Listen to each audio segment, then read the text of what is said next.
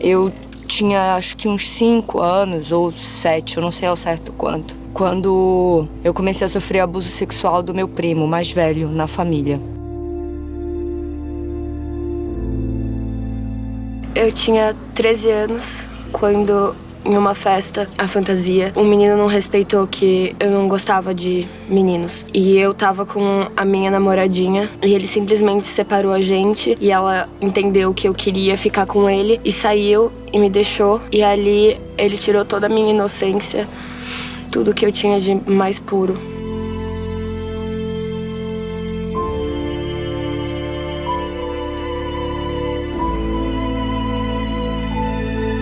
Relatos que você acabou de ouvir são do projeto Precisamos Falar do Assédio, que reuniu depoimentos de mulheres no Rio de Janeiro e em São Paulo no site precisamosfalardoassédio.com, com o intuito de debater mais o assunto fora das redes sociais.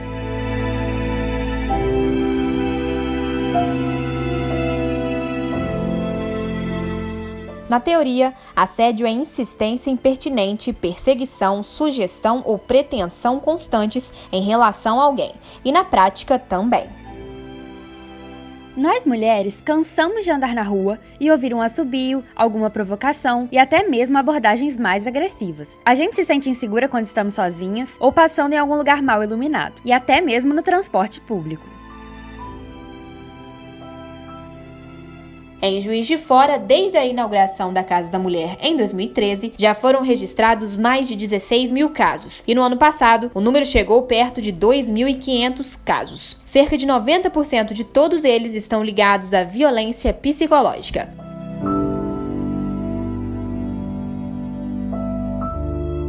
E no segundo episódio do podcast, eu, Isabelle Barbosa, e eu, Alice Couto, Vamos conversar com Mônica Cury, jornalista e integrante do coletivo Maria Maria de Juiz de Fora.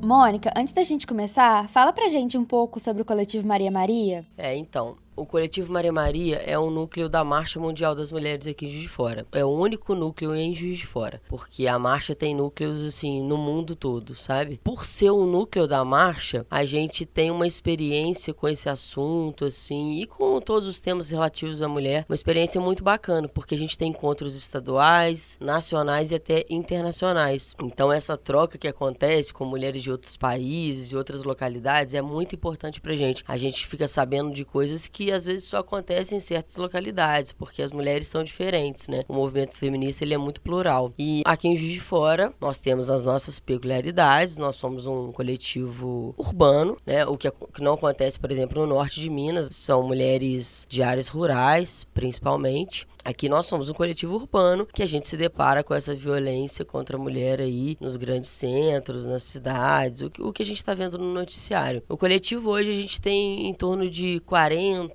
50 meninas e assim, vou dizer para vocês que umas 15, 20 são mais ativas, né? Porque as mulheres fazem jornada tripla e não tem tempo às vezes para lutar pelos seus próprios direitos. Mas a gente está lá. O coletivo Maria Maria é um movimento social. A gente não é uma ONG que presta serviço de atendimento para mulher, tipo um psicólogo, um advogado, a gente não tem esse tipo de serviço. Mas a gente acaba fazendo esse tipo de serviço porque as mulheres nos procuram e a gente não consegue às vezes ignorar isso, falar não e uma mulher vítima de, de abuso, de assédio procura a gente e a gente acaba arrumando uma psicóloga para ela, às vezes um atendimento jurídico e tal, mas a gente é um movimento social. E assim, como que você lida com esse tema, né, o assédio, tanto pessoalmente quanto dentro do coletivo?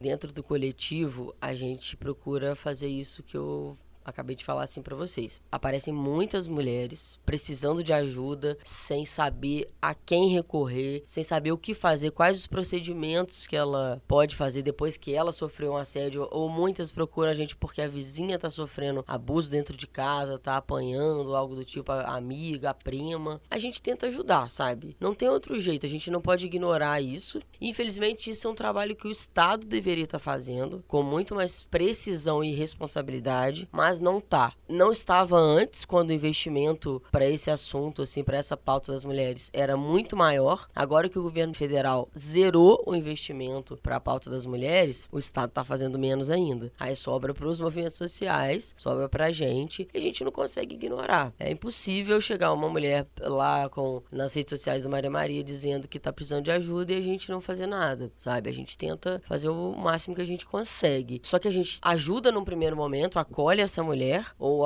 a, a que ela tá dizendo que precisa de ajuda e depois a gente vai tentando direcionar para locais mais instituições assim oficiais, sabe? É, as meninas da OAB Mulher no segundo andar do Shopping Santa Cruz têm nos ajudado muito com essas questões jurídicas. As meninas entendem o processo todo, são mulheres atendendo, isso faz toda a diferença. A gente sabe que isso faz toda a diferença. Então a gente tá, tá mandando muitas mulheres para lá, a gente vai com elas, conversa e tal. E tem aqui em Juiz de Fora a delegacia de mulher. Só que, por exemplo, essas duas instituições, elas não funcionam 24 horas por dia. E isso é um problema muito grande para Juiz de Fora, porque a mulher não apanha só no horário comercial, né? A mulher não sofre abuso, isso não está acontecendo só no horário comercial. Isso acontece de noite, isso acontece de madrugada, isso acontece no final de semana, isso acontece no feriado. No carnaval mesmo, uma menina apareceu no, nas redes sociais do Maria Maria, dizendo que tinha sido agredida, mas a gente ia fazer o quê? Vai lá na casa da mulher, tá fechado, vai na OAB, tá fechado. Por que isso? Falta investimento do governo. Você falou sobre o governo, é bom lembrar que nessa semana teve o lançamento do MG Mulher, né, pelo Estado, o governo Zema e tal.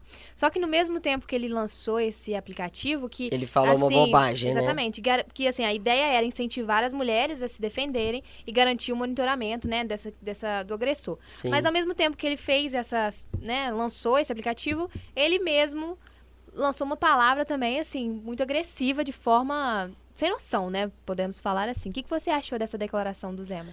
É, uma declaração infeliz, mas eu, não, não eu nem me surpreendo mais porque é, é, a política deles, é o jeito que eles pensam. E hora nenhuma, antes de serem eleitos, tanto o governador de Minas Gerais quanto o, o próprio presidente da República, hora nenhuma eles demonstraram que pensavam de forma diferente. As mulheres que votavam, votaram neles, é, eu nem entendo como, por quê, assim. Porque hora nenhuma eles falaram que pensavam de forma diferente disso, sabe? É a realidade.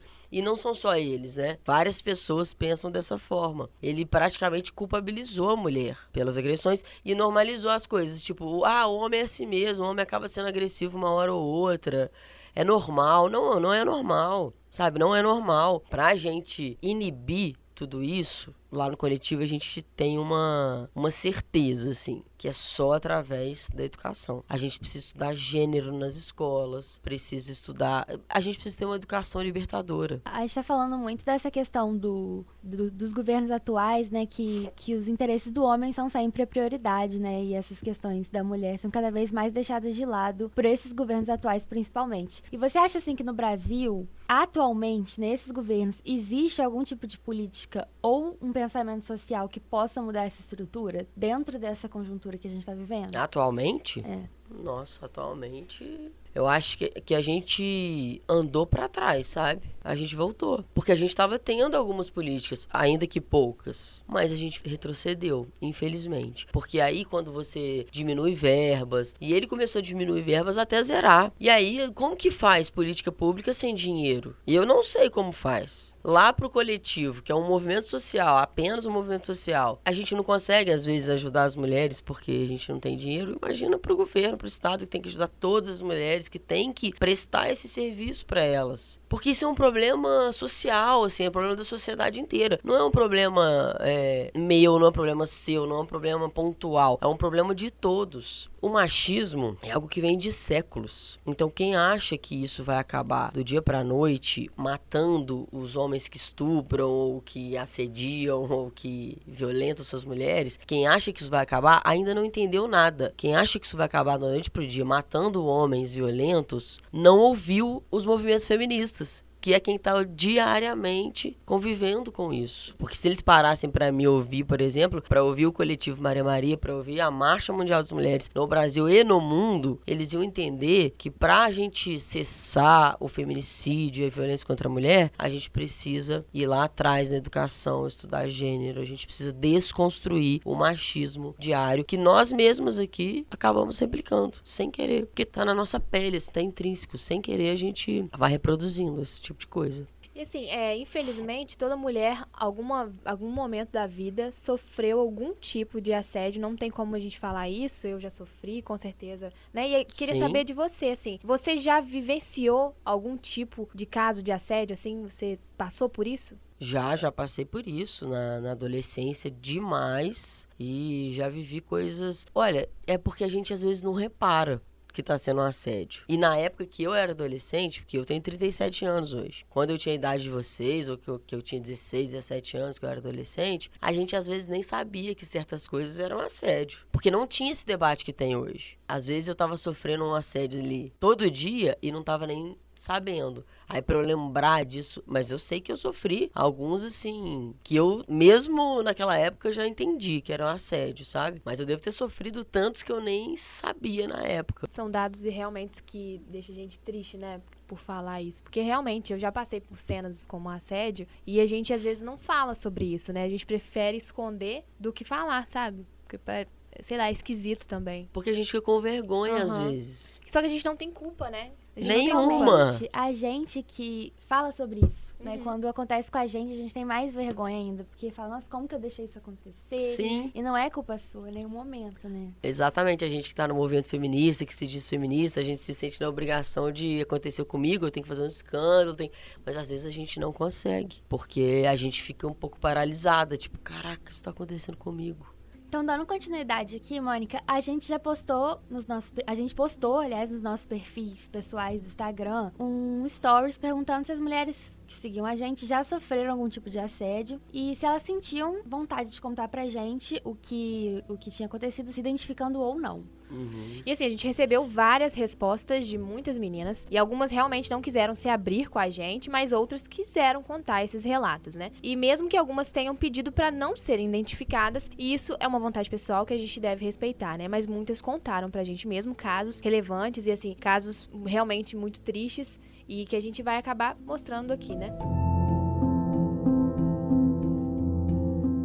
O primeiro caso é da Bruna Barenco, de 22 anos, que é estudante de História. E o, e o caso é o seguinte. Eu fui trocar o ingresso para um jogo no Maracanã e eu estava de short, porque fui direto da faculdade para o jogo e no Rio estava muito calor. Quando eu estava a caminho da fila, passou um torcedor de bicicleta e começou a gritar um monte de coisa. Me chamou de vadia, de piranha e disse que eu não tinha que estar ali e muito menos usando aquela roupa, porque estádio era lugar de homem e depois eu seria estuprada e reclamaria. Disse que eu estava pedindo. Eu segui na fila e o homem ficou dando voltas em torno da fila com a bicicleta e sempre parava para continuar gritando comigo. Só tinha eu de mulher na fila naquela hora, então foi muito ruim. Depois eu fui pro jogo morrendo de medo.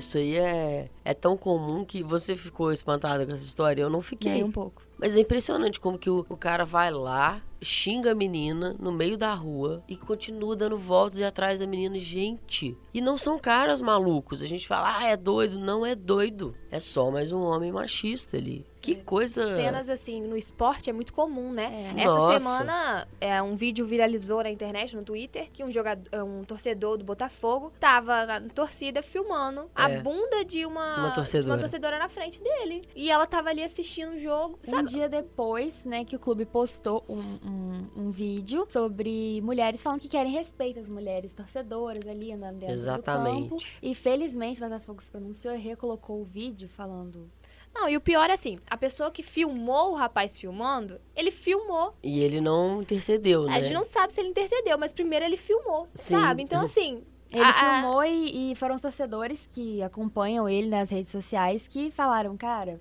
que, que você tá fazendo? Então a primeira atitude o dele. vídeo. É, a primeira atitude É. dele foi filmar ao invés de falar, cara, para, sabe? Sim, porque é essa, assim, o, o que tá na cabeça do brasileiro, que eu tenho visto muito, principalmente quando a gente vai falar sobre violência contra a mulher em escolas, fábricas, e a gente vai em muitos locais por ser do coletivo, o que eu tenho reparado é isso. As pessoas estão preferindo punir quem tá cometendo assédio, violência e tal. O objetivo é sempre punir essas pessoas e não solucionar o problema. O cara preferiu filmar pra quê? Pra expor aquele cara, porque ele acha mais legal expor aquele cara e botar nas redes e fazer sucesso do que realmente solucionar o problema daquela mulher. E essa é a ideia quando esses caras vêm, ah, tem que matar, tem que ter pena de morte pra quem estupra. Cara, essa não é a solução. No coletivo a gente tem isso bem claro e certo, assim. A solução não passa por mais violência. A solução não passa por ficar só expondo aquele cara ali e tal. Se a única forma for expor o cara, né, o assediador e tal, tudo bem, vamos expor sim pra ver o que acontece. Mas não é, não precisa nem expor o rosto, porque o, o objetivo de expor, quando a gente expõe as histórias de machismo como essa, não é expor aquele homem. Porque o problema não é um homem, é o sistema inteiro, é a sociedade. É o jeito que a gente está ensinando, a gente, todo mundo, né? Que a gente está ensinando para as nossas crianças o quanto que isso é normal. Ensinando que a gente tem que justificar por que, que a gente tá de short no Rio de Janeiro, num calor, É, é, indo pra um lugar público. né? exatamente. E até é, a Bruna que falou que é um caso de assédio, ela está dizendo aqui que sofreu assédio, ela está justificando, no caso, é, inconscientemente, que ela estava de short, porque estava Sim. calor, porque ela estava na aula. Ela não isso- precisava nem ter descrito não, a é, roupa dela. simplesmente ela estava de short ali, num Sim. calor, e teve que passar por isso.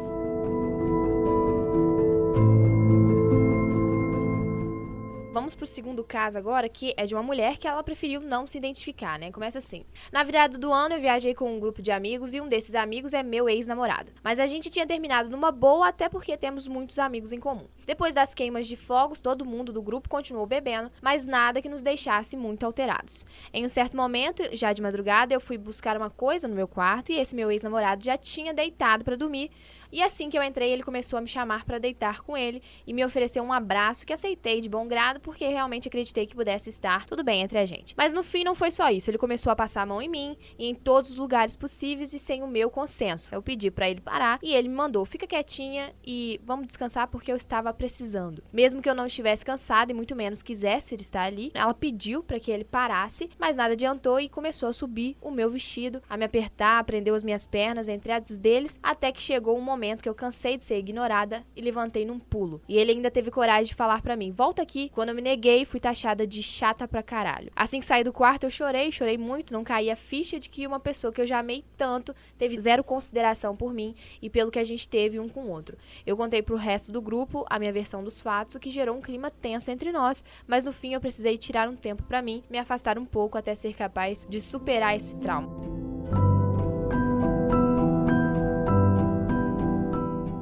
Gente lê esse relato, né? São ex-namorados. Muita gente vai falar, mas ele é seu ex-namorado, tudo bem.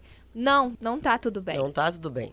Se você se casar com o cara e numa noite ele quiser transar com você e você não quiser e ele forçar a barra, é estupro. Você casar com alguém não dá o consentimento total pra alguém usar o seu corpo pra qualquer coisa que ela queira. Que isso, gente? Isso é bem óbvio, assim. A gente não precisa estar explicando isso. Mas infelizmente nós estamos aqui explicando isso. Sim.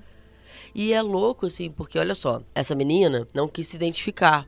Olha que coisa. As mulheres não querem se identificar porque elas ficam com vergonha de uma coisa que nem foi ela que fez. O cara não fica, não. Impressionante isso. Não, ele, pra ele, né, foi- ainda taxou ela de chata pra caralho, como se ela tivesse a obrigação real de fazer aquilo com ele só Sim. por eles serem ex-namorados.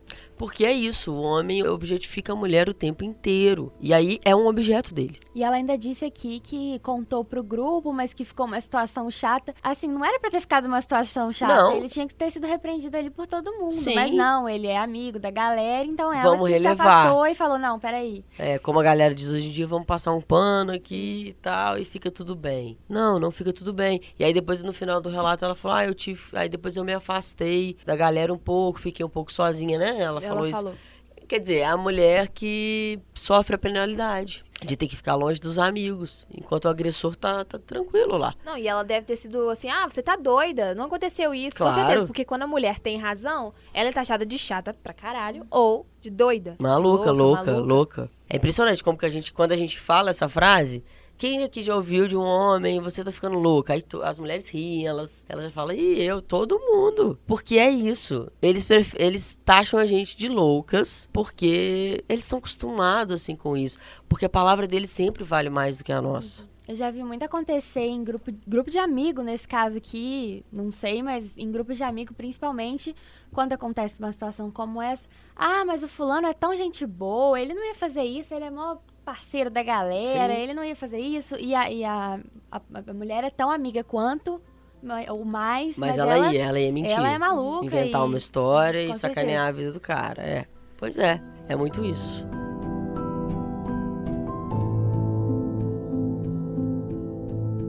O último caso que a gente trouxe, ele foi retirado do Twitter é, através da hashtag Meu Primeiro Assédio, que ficou popular em 2015 no Twitter e no Uhum. Facebook. Marcou vários depoimentos de muitas mulheres nas redes sociais e até hoje é uma hashtag de destaque nas redes. Meu primeiro assédio foi ano passado. Fui na casa de um menino que eu era apaixonadíssima. Ele me levou pro meio do mato e a gente começou a se beijar. Depois de um tempo, ele levantou minha blusa e colocou a mão nos meus seios. E eu falei que era pra ele parar. Ele olhou pra mim, me ignorou e continuou fazendo o que estava fazendo. Passaram-se três meses e eu percebi que tinha sido assediado e fui falar com ele. E ele disse: Na próxima vez, pede pra eu parar. Não sabia que você tinha ficado mal. Se acontecer qualquer coisa ou eu falar qualquer coisa que te deixe constrangido ou desconfortável, pode me falar na hora.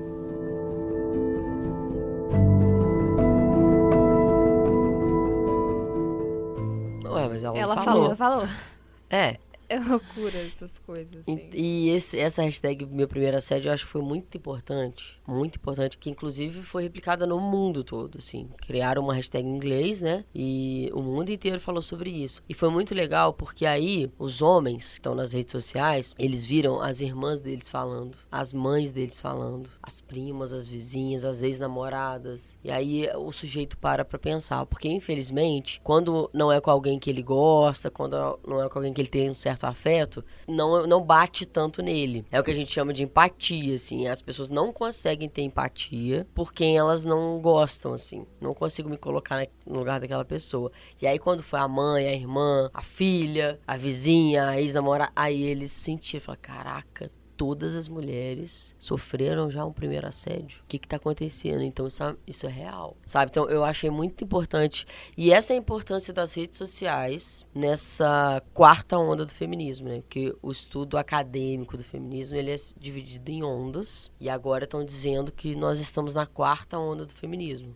E a gente tem visto que é um assunto realmente muito atual, né? Assim, é, não sei se você acompanha o Big Brother Brasil, que assim, Acompanho. é um reality que tá, assim, esse ano, exclusivamente, está sendo muito debatido nas redes sociais por casos de assédio, né? Que a gente tá vendo isso. Vários homens já foram mandados embora da casa, né? Uhum. eliminados. Tiveram casos de assédio psicológico. Que muitos homens falavam, não, não tá acontecendo nada, porque eles Sim. acham que o assédio é só você tocar na pessoa, né? Não é psicológico. Então teve essa onda, por exemplo, é, na festa que o Pyong, né, assediou as mulheres, teve Sim. o Patrick mesmo, o Guilherme. Então é uma coisa que hoje em dia tá sendo muito debatida nas redes sociais e eu acredito que isso pro feminismo tá sendo muito importante, né? É um momento importante pra gente. Eu acho muito importante. O Big Brother, por exemplo, aí que você citou, ele é um termômetro, assim, ele, ele é bom pra gente entender certas coisas. Por exemplo, é- essa é a vigésima edição do Big Brother, né? Aí você vai dizer assim. Pô, tá rolando um monte de assédio no Big Brother, o que que tá acontecendo? É, é a primeira vez que isso tá acontecendo, os homens estão ficando malucos. Não é. Esses casos de assédio só acontecem desde o primeiro Big Brother. Quem assiste sabe. Tanto assédio psicológico quanto assédio físico. Só que naquela época, há 20 anos, a gente não entendia que aquilo era um assédio. A gente não se revoltava, a gente não tinha coragem de falar. O que mudou nesses 20 anos é que agora a gente sabe que tá errado. Agora a gente pode denunciar, a gente pode falar nas redes, isso é assédio, isso é assédio, vamos tirar esse cara e tal. E as mulheres lá dentro da casa também. Então elas se uniram, teve um momento lá que elas se uniram, né? Porque elas descobriram um plano dos homens para queimar elas, um plano totalmente machista, idiota. E eu não acho que isso tenha sido por acaso, não, sabe? Aí eu já tenho uma, dentro de mim, assim, uma teoria de que o feminismo tá super em, voga, assim, tá super em alta. Tanto que se a gente tá aqui num podcast debatendo e tal, é, há cinco anos isso não acontecia, a gente não tava falando sobre isso. E a Globo sabe disso, eles não são idiotas, né? Eu acho que eles colocaram um monte de homem babaca e machista dentro daquela casa e um monte de mulher que luta pelos direitos das mulheres aqui fora. Sabe, tem uma advogada lá dentro que atende mulheres que foram vítimas de violência gratuitamente. Tem uma médica lá dentro que lida com a população LGBT, que lida com transexuais, que se diz feminista, sabe? Aquelas blogueiras lá se dizem feministas. A própria Manu, que é cantora, ela nas redes sociais tudo é, é, é de feminismo, direito das mulheres. Então eu acho que foi proposital. Acho que eles colocaram mulheres ali que entendem isso, que lutam por essas, por essas pautas, e homens que são verdadeiros babacas ali dentro. E vamos ver o que, que vai dar. Esse é um assunto, é, acho que dá até para outro podcast Sim. falar sobre BBB, porque tem muitas coisas ali, pontas soltas, né, inclusive. Mas é muito importante dizer que, assim, caso você tenha sofrido algum tipo de assédio, é muito importante denunciar, né? E aqui em Juiz de Fora, você pode procurar a Delegacia da Mulher no telefone 3229 5822 ou ir, né, até a Rua Uruguaiana, número 94, no Jardim Glória, que é onde fica a Delegacia da Mulher aqui. É, e você também pode denunciar pelo Disque Denúncia, que é o número 180.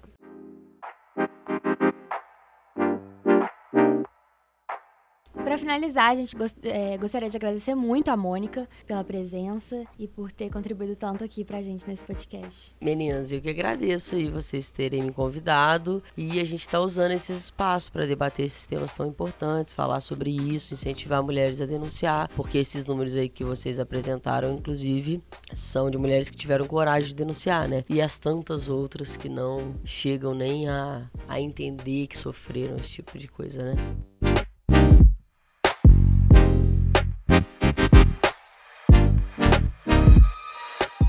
Quiser te encontrar nas redes sociais, conversar com você ou entrar no coletivo, claro. o que que faz, assim? O coletivo tem Instagram, que é arroba coletivo, underline Maria Maria. E aí temos página no Facebook também, Coletivo Maria Maria. Temos um site oficial, que é coletivo Maria Maria, tudo junto, .org. E o meu também pode me encontrar, sim, pode me procurar. É na pessoa Mônica mesmo, que eu também tô ali para ajudar todo mundo. Meu Instagram é arroba Mônica, Curi. Curi é C-U-R-Y. Aí tamo lá.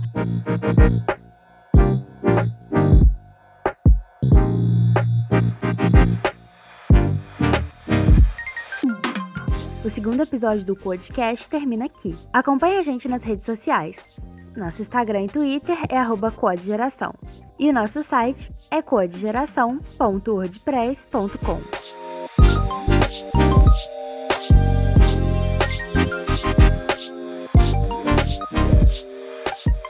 Este podcast foi produzido por Quod Geração de Conteúdo, uma agência experimental do sétimo período de jornalismo do SES Juiz de Fora. Apresentação: Isabelle Barbosa e Alice Couto. Operação técnica: Irã Almeida. Edição: Arthur Baroni e supervisão: Professora Gilzibara.